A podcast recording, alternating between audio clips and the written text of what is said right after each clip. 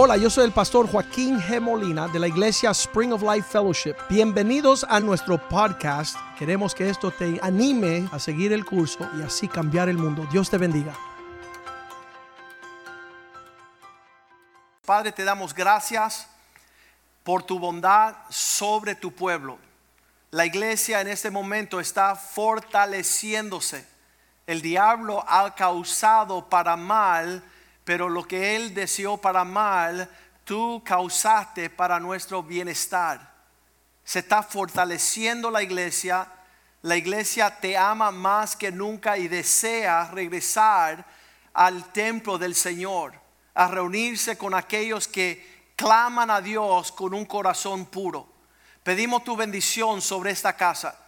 Pedimos tu bendición sobre la palabra de Dios, sobre las familias que forman parte de la iglesia Spring of Life Fellowship.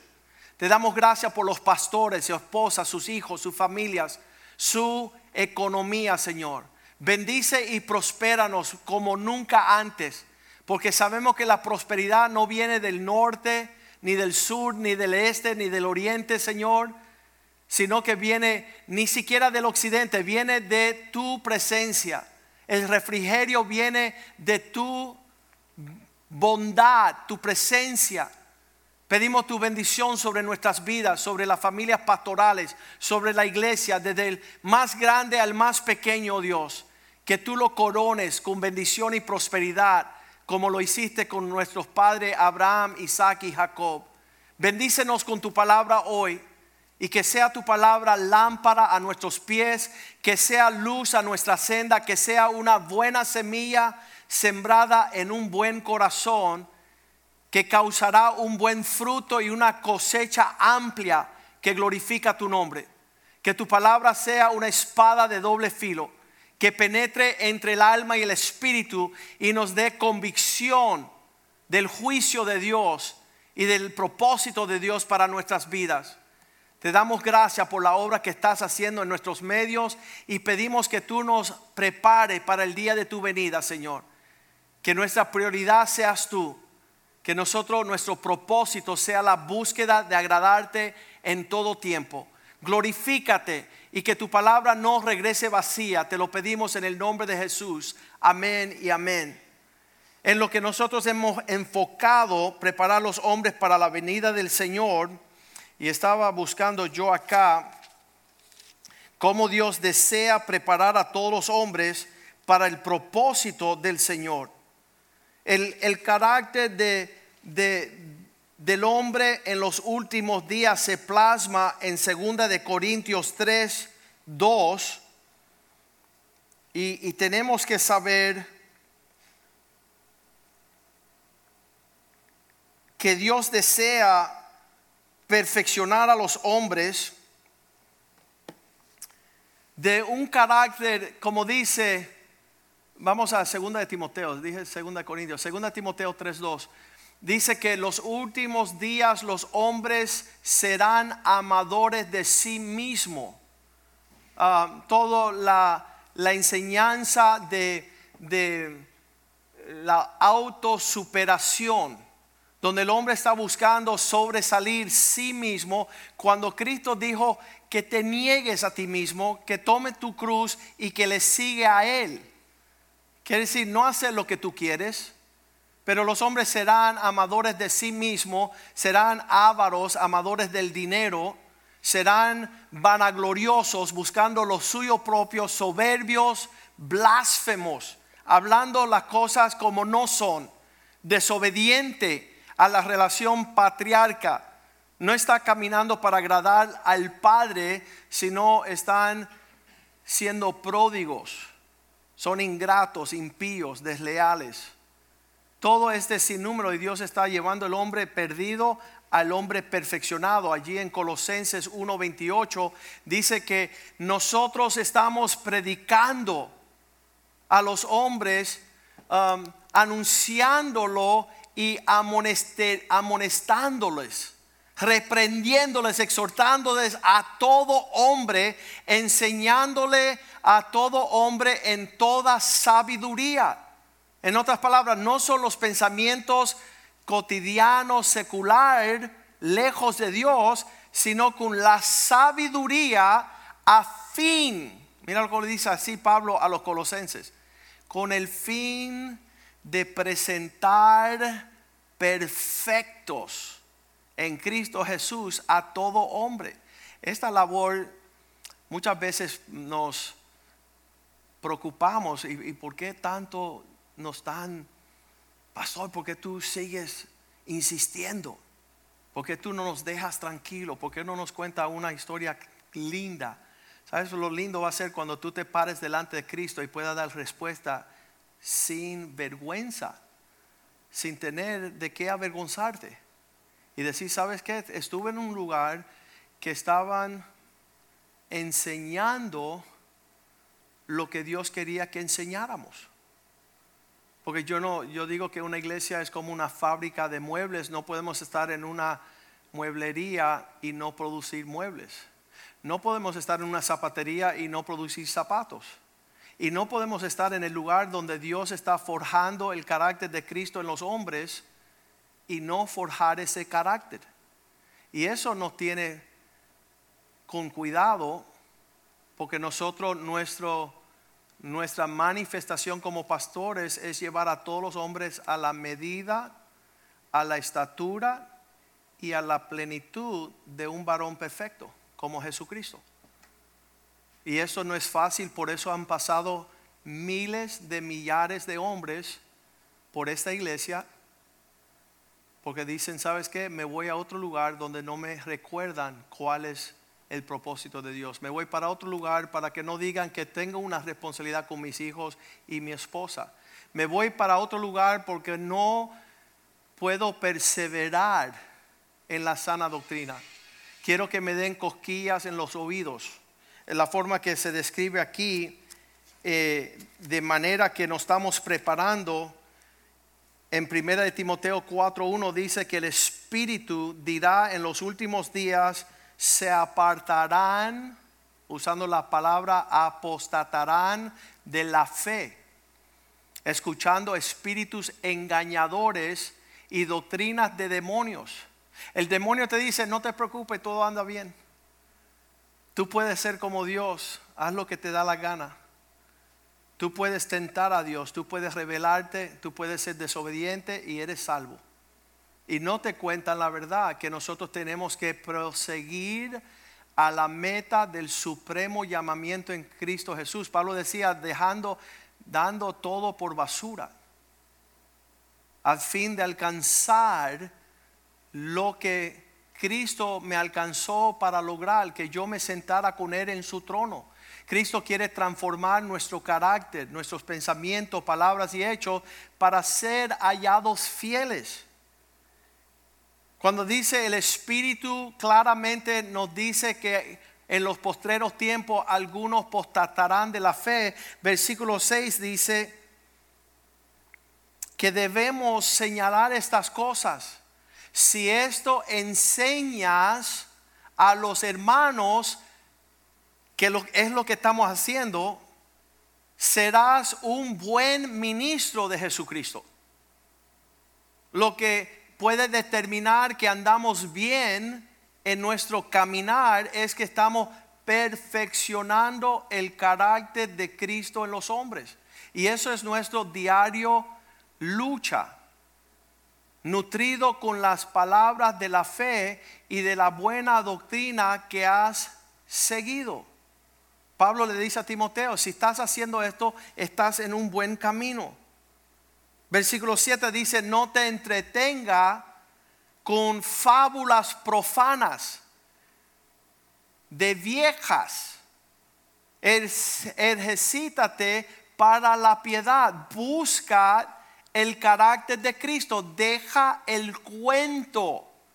En estos días hay muchos cuentistas. Están muchos que están hablando y hablando y hablando y nunca le ves un fruto de fidelidad, de compromiso, de sacrificio, de consagración. No están andando. Cuando tú dices, vamos a llevar un grupo de hombres a una conferencia de hombres, tú no puedes llevar ni 10 personas que te acompañen, ni 20. Cuando tenemos 130 hombres dispuestos de ir en pos de una conferencia para pararse como valiente, eso indica bastante. Eso indica que hay esposas que le están diciendo al esposo, mi amor, yo cuido la casa, cuido los niños, vete con los hombres a pelear la batalla del Señor. No seas cobarde. No seas una persona que no está dejando un legado y un ejemplo a nuestros hijos. El día de mañana tú quieres que tu hija se case con un hombre obediente, un hombre comprometido al Señor y a la obra del Señor, un ejemplo. No quiere alguien que sea perezoso. Y nosotros hemos enfocado en esta realidad. La Biblia nos manda hacer esto no en fábulas de viejas, en mitos, sino en la piedad sea nuestra con, eh, compromiso. Versículo 8 dice la palabra de Dios, porque el ejercicio corporal para poco nos provecha. Hay personas que van al gimnasio todas las mañanas. Mas sin embargo, cuando te ven a ti ir a la iglesia tres veces, anoche estamos hablando con una joven y decía, no, porque tres veces a la semana se ve como mucho a las personas que no conocen. Y digo, no, porque ellos van al gimnasio todos los días. Y eso para un ejercicio corporal físico, cuanto más para ejercitar la piedad.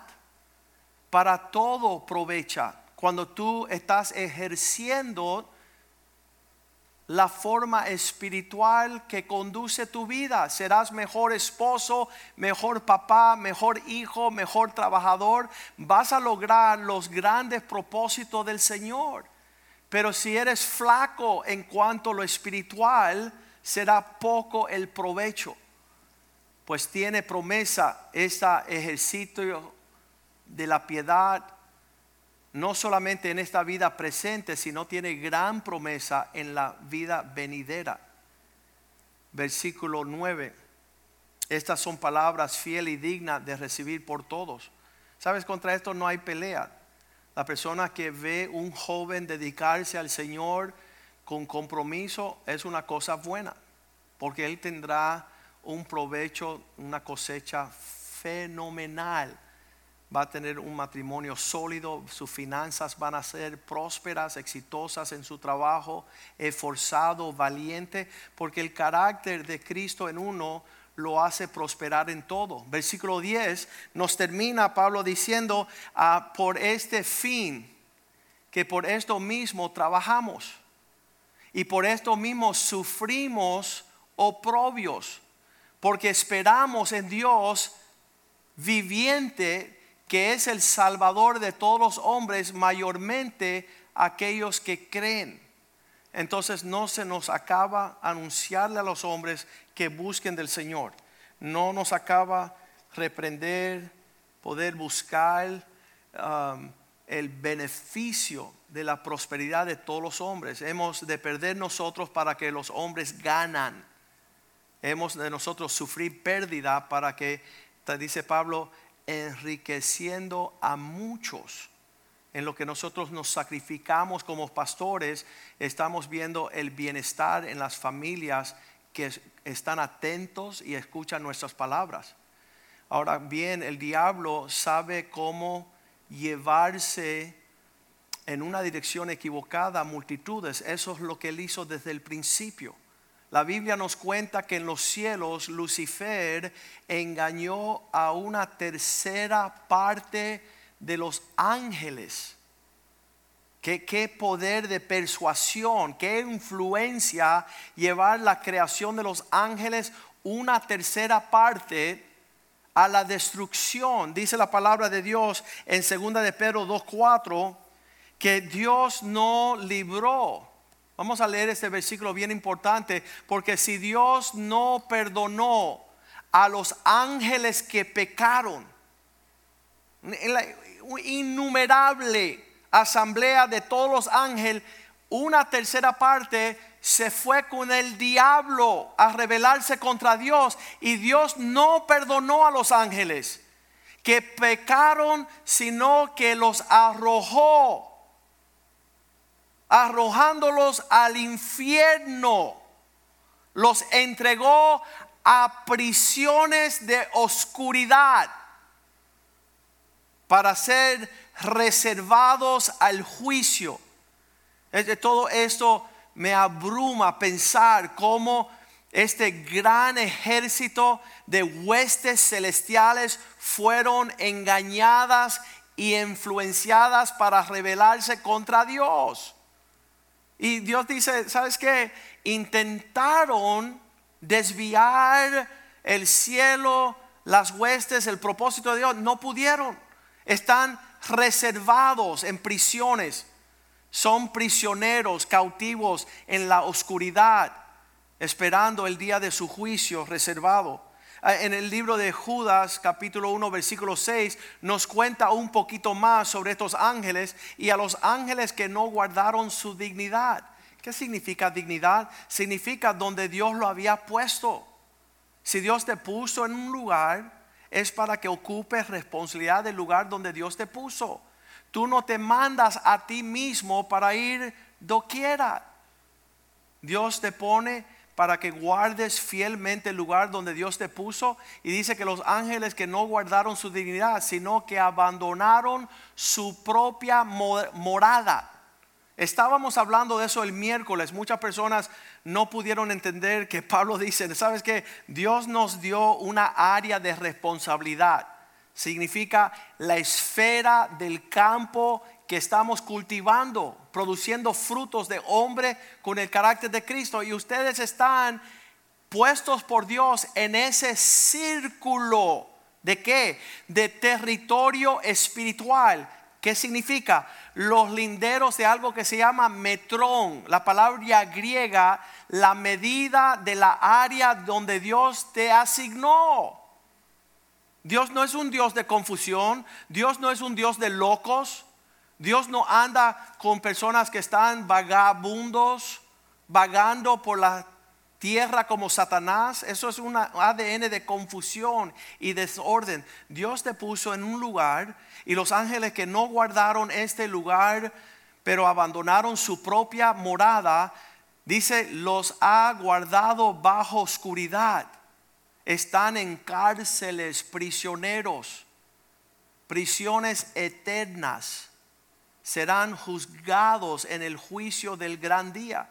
Entonces, si Satanás supo engañar a los ángeles y supo engañar a Eva y Adán y sacarlos del propósito de Dios, y en los últimos días dice 1 Timoteo 4:1 que por hecho de las falsas doctrinas, dice ah, aquellos que son están escuchando espíritus engañadores sabes que el, espíritu engañador habla, ¿verdad? ¿Y sabes lo que te habla? Un engaño. Entonces tú te guardas en acercarte a hombres de testimonio, hombres rectos, hombres que tienen una, una marca en la historia por su sobriedad, para que tú no seas engañados por espíritus engañadores y por enseñanzas doctrina de demonios. Yo siempre digo que esto es espagueti espiritual. No sabes por dónde comienza y no termina en donde están. Es un revolú, es un, es un traspalante. No hay origen, no hay final. Está, está abrumando la confusión. Y si seguimos esa enseñanza, lo que hay es desorden. Hay un caos, no es un ejemplo. Pero él dice allí que muchos están extraviados por estas doctrinas de demonios y por estos espíritus engañosos. Y entonces lo que está haciendo Satanás es disvirtuando el carácter de Dios. Porque los que no conocen a Dios caminan de cualquiera manera. Entonces hacemos bien en preparar los hombres y es un labor bien trabajoso, es bien dificultoso tratar con el carácter de los hombres, preparándolos para estar listos para la venida de Cristo, pero no perdamos la oportunidad este día de contemplar el carácter del Dios que nunca cambia. Dios está forjando el carácter de Cristo en nosotros. Romanos 8:29 dice, aquellos que Él conocía o conoció, también predestinó para que fuesen hechos. La obra maestra de Dios sobre la faz de la tierra es que el hombre, su carácter sea forjado semejante el carácter de Cristo, para que fuesen hechos conforme a la imagen de su Hijo para que Él sea el primogénito entre muchos hermanos. Estamos enseñando estas cosas, pero nunca vamos a llegar a esa realidad sin primero contemplar el carácter fiel del el Dios de milagros. ¿Qué es eso? Que Dios transformará nuestro ser para ser hecho conforme el carácter de Cristo. Eso es un gran milagro. ¿Y quién es Dios para hacer eso? Un Dios que lo llena del todo en todo. Cuando contemplamos a Dios, lo dice 2 de Corintios 3:18, mirándole a él como en un espejo en descubierto la gloria del Señor vemos y viendo esta gloria de Dios somos transformados. Significa que al contemplar los atributos del carácter de Dios es lo que forja en nosotros una transformación de personas. Cuando a mí me contaron desde el primer día el Dios de milagros, yo decía, explícamelo. El Dios de milagros entregó a su Hijo para que tú fueses salvo. Si tú confiesas con tu boca y crees en tu corazón que Dios los resucitó de los muertos, tú serás salvo. Y comenzará una vida gloriosa del propósito de todas las cosas confirmadas y las respuestas de todas tus preguntas sean cumplidas en conocer al Dios verdadero. Jeremías 10:23, él decía, Señor, yo sé que no le fue dado al hombre Conozco que el hombre no es señor de su camino. Qué, qué, qué hermosa revelación sería que todo hombre desde una edad joven supiera que no era de él, no era del hombre ser señor de su camino. Qué lindo fue que yo me rendí mis caminos al Señor a una edad joven. Y que desde los 16 años Dios es el Señor de mis caminos. Ya yo no hice lo que yo quise. Ya no busqué mi propia onda, mi propio sentir, mi propio bienestar. Ya había un Señor y dice, ni del hombre que camine es el ordenar sus pasos.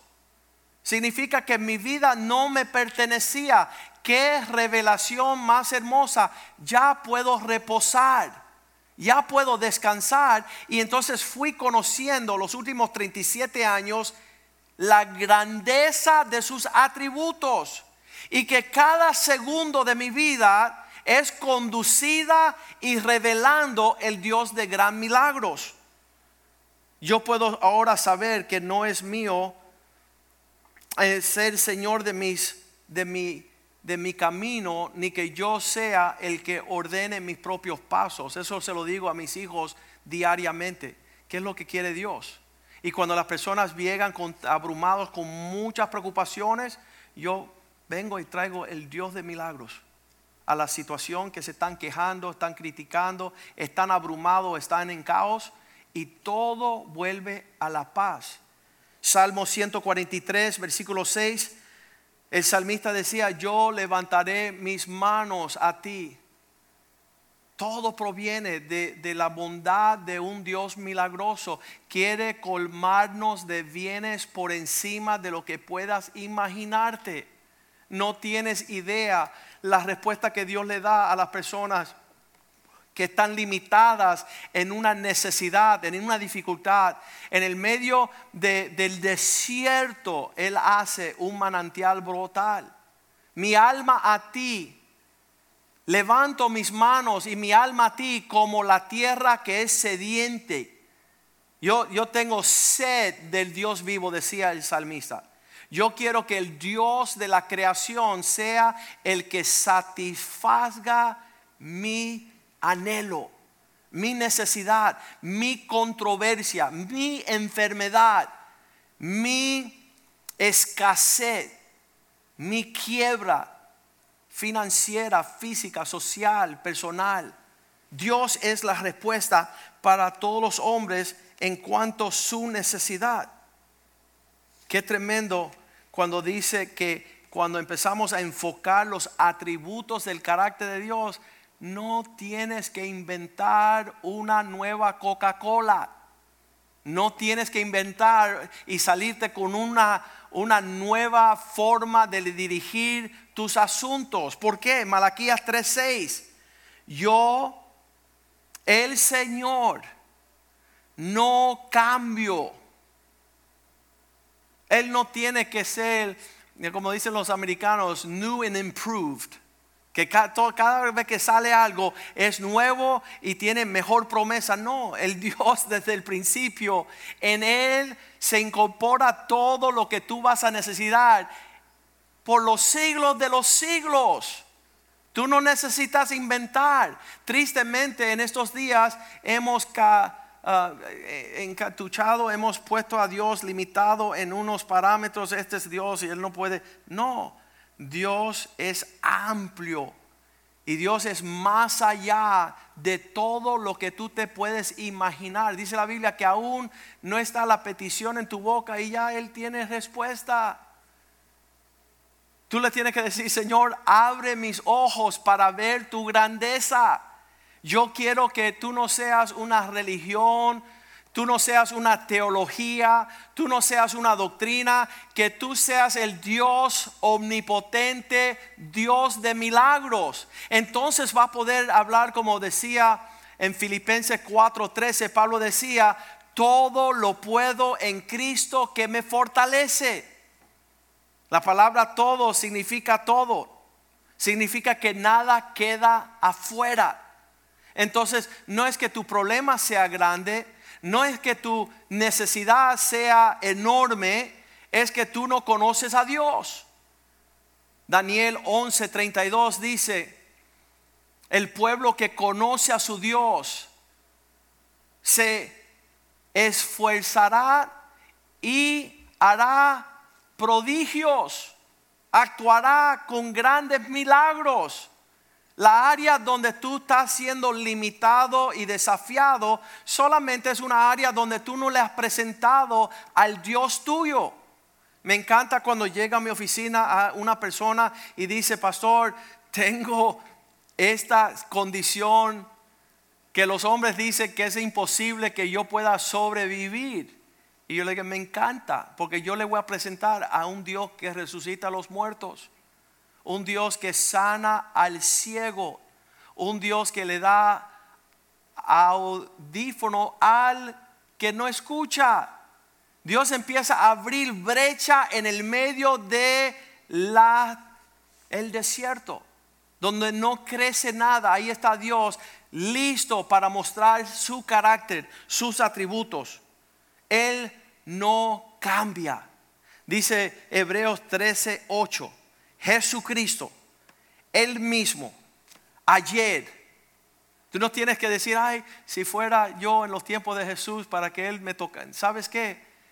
Él es el mismo ayer, hoy y por los siglos. Él está preparado para hacer, dice Efesios 3:20, mucho más por encima él es poderoso para hacer todas las cosas mucho más abundantemente de lo que tú puedas pedir o entender. Muchas veces es mejor no entender.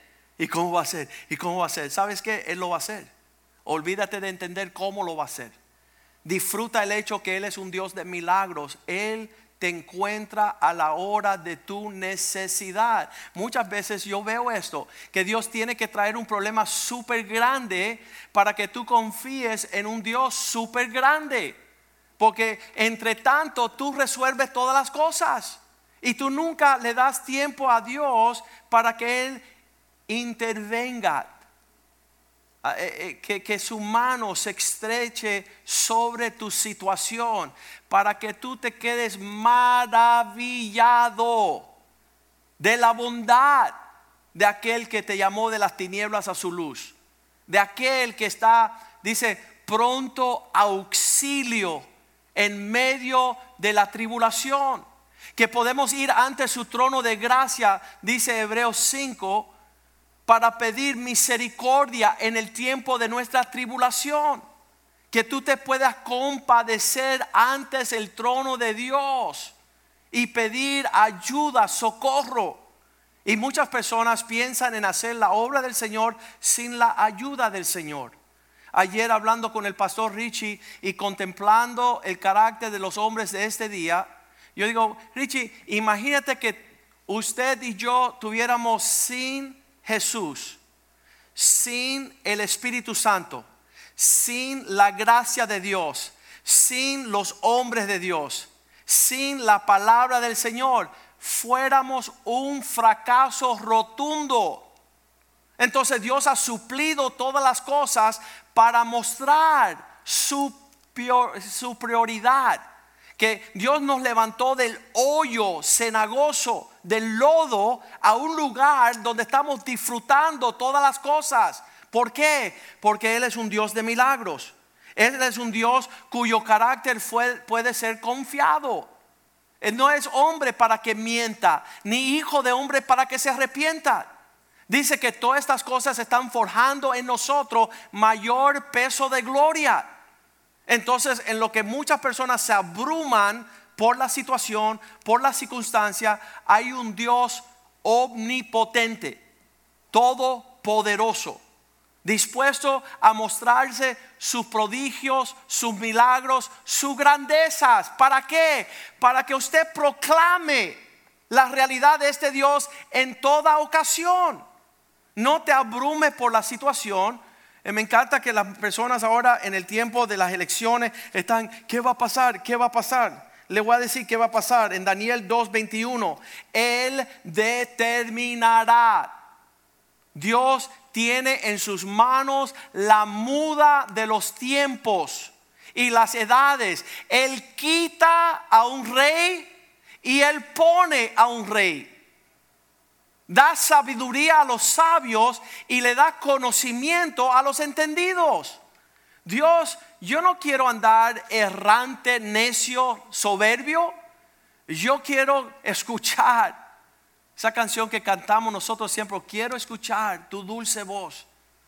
Quiero escuchar que Dios hable sobre mi situación para percibir una alternativa la cual no tengo en mi soberbia, en mi prepotencia, en actitudes que no agradan a Dios. Dios mira de lejos al altivo. Dios se esconde de la sabiduría de los sabios.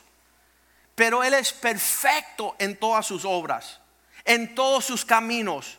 Él siempre tiene la respuesta correcta a la situación.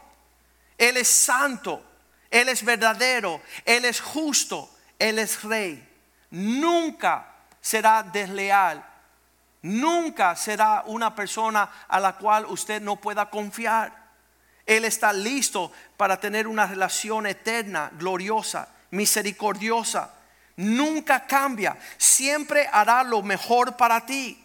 No tienes que ni siquiera en un momento dudar su bondad porque su carácter no permite que Él se traicione a sí mismo. Cuando nosotros somos fiel, dice la Biblia, Él es fiel. Y cuando nosotros no somos fiel, Él sigue siendo fiel porque no se puede negar a sí mismo. Qué glorioso Dios servimos. Qué celebración podemos disfrutar al conocerlo a Él. Muchas personas tienen muchas percepciones, qué va a suceder, cómo va a suceder, las dificultades y los desafíos, los retos de la vida, pero Dios permanece suficiente, suficiente para poder introducir y mostrar su poder en el medio de lo imposible. Me encanta cuando los hombres me dicen, esto será difícil. Más me encantan cuando me dice, esto es imposible. ¿Sabes por qué? Porque nuestro Dios se ocupa, el territorio de Él es hacer posible lo imposible. Él transversa todo esquema cuando dicen esto nunca podrá ser. Y sabes que Dios lo hace. Dios lo hace fácilmente. En el libro de Efesios vemos también que nos habla cuando nosotros caminamos, versículo 14, en el propósito de Dios, todo vuelve a la normalidad. Cuando tú dices que 2, uh, Efesios 2, 14, cuando dice él, porque Él es nuestra paz, ¿qué significa? Ríndete ante Él, entrégaselo a Él, síguele a Él, búscale a Él, conócelo a Él. Cuando tú estás en búsqueda de este Dios y lo encuentras, verás que todo tu ser vuelve a la paz. Que de ambos pueblos hizo uno, derribando la pared intermedia de separación. Había algo que impedía al pueblo de Dios llegar al propósito de Dios y Dios lo logró. Lo logró con Cristo en la cruz. Él suplió la necesidad que teníamos nosotros de volver al Padre. Él fue, versículo 15, que rompió la pared de división, aboliendo en su carne la enemistad, la ley de los mandamientos, expresando en ordenanzas para crear en sí mismo de los dos uno solo y nuevo nombre haciendo la paz. Versículo 16. Para poder mediante la cruz reconciliarnos con Dios de ambos en uno solo cuerpo, matando en ella las enemistades. Versículo 17. Y vino y anunció las buenas nuevas de la paz a vosotros que estabais lejos a los que estaban cerca, versículo 18, porque por medio de él los unos y los otros tenemos entrada por un mismo espíritu al Padre. Tenemos acceso a participar del Dios de milagros, contemplando su grandeza. Cuando lo buscamos de todo corazón, Él se revela a nosotros. Jeremías 29, 13 cuando me buscan, me encontrarán.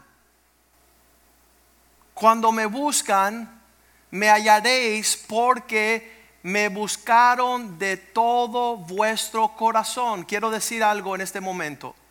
En la área donde estamos afectados, en un eh, sentimiento, en una condición que empezamos a dudar, entenebrecer, preocuparnos, afanarnos, tener una percepción distorsionada, tenemos que volver a abrazar el carácter de Dios. Tenemos que conocerlo a Él bien. Y cuando tú tienes la perspectiva de conocerlo bien a Él y darle la bienvenida y abrazarle, vas a poder pronunciar lo que dijo Jeremías, capítulo 32, 17. En cada tus situaciones que tú tienes, y tú te tornas al Dios de milagros, podrás decir, oh Señor, he aquí, tú que hiciste el cielo y la tierra con gran poder y con un brazo que no se limita, extendido, ni hay nada, nada, nada que sea difícil para ti. Cuando tú conoces a Dios, la forma que estamos escuchando esta mañana, esta tarde ya.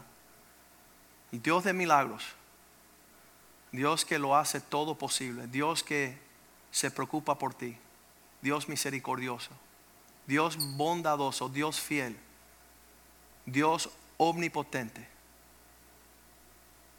tu sanador.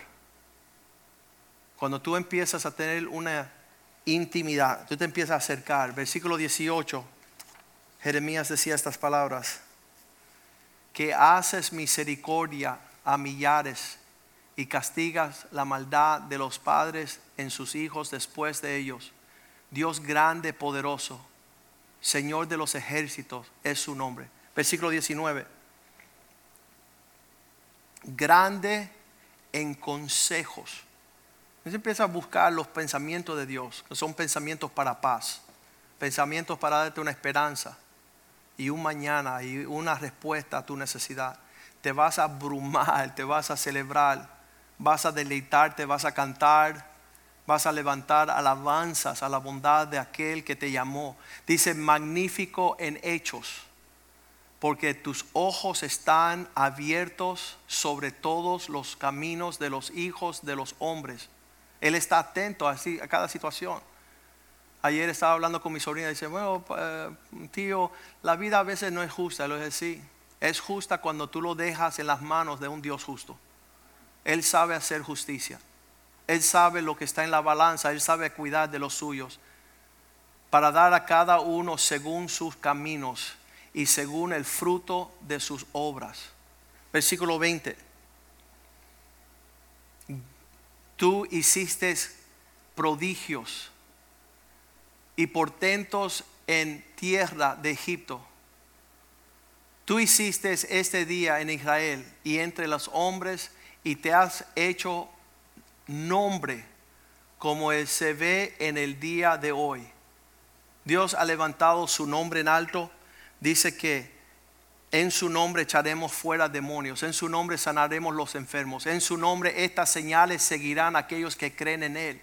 Y me encanta la oportunidad de clamar al Dios del cielo y ver en acción el Dios de milagros, el Dios de lo sobrenatural.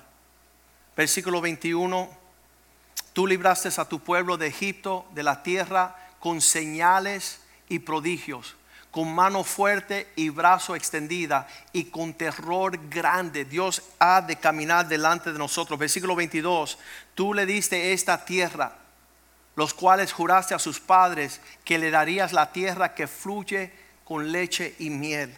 Hacemos bien en presentar este Dios de milagros a nuestros hijos hacemos el bien, decirle a nuestros hijos que nada, Hebreos 4:13, nada está oculto. No hay cosa creada que no sea manifiesta en su presencia.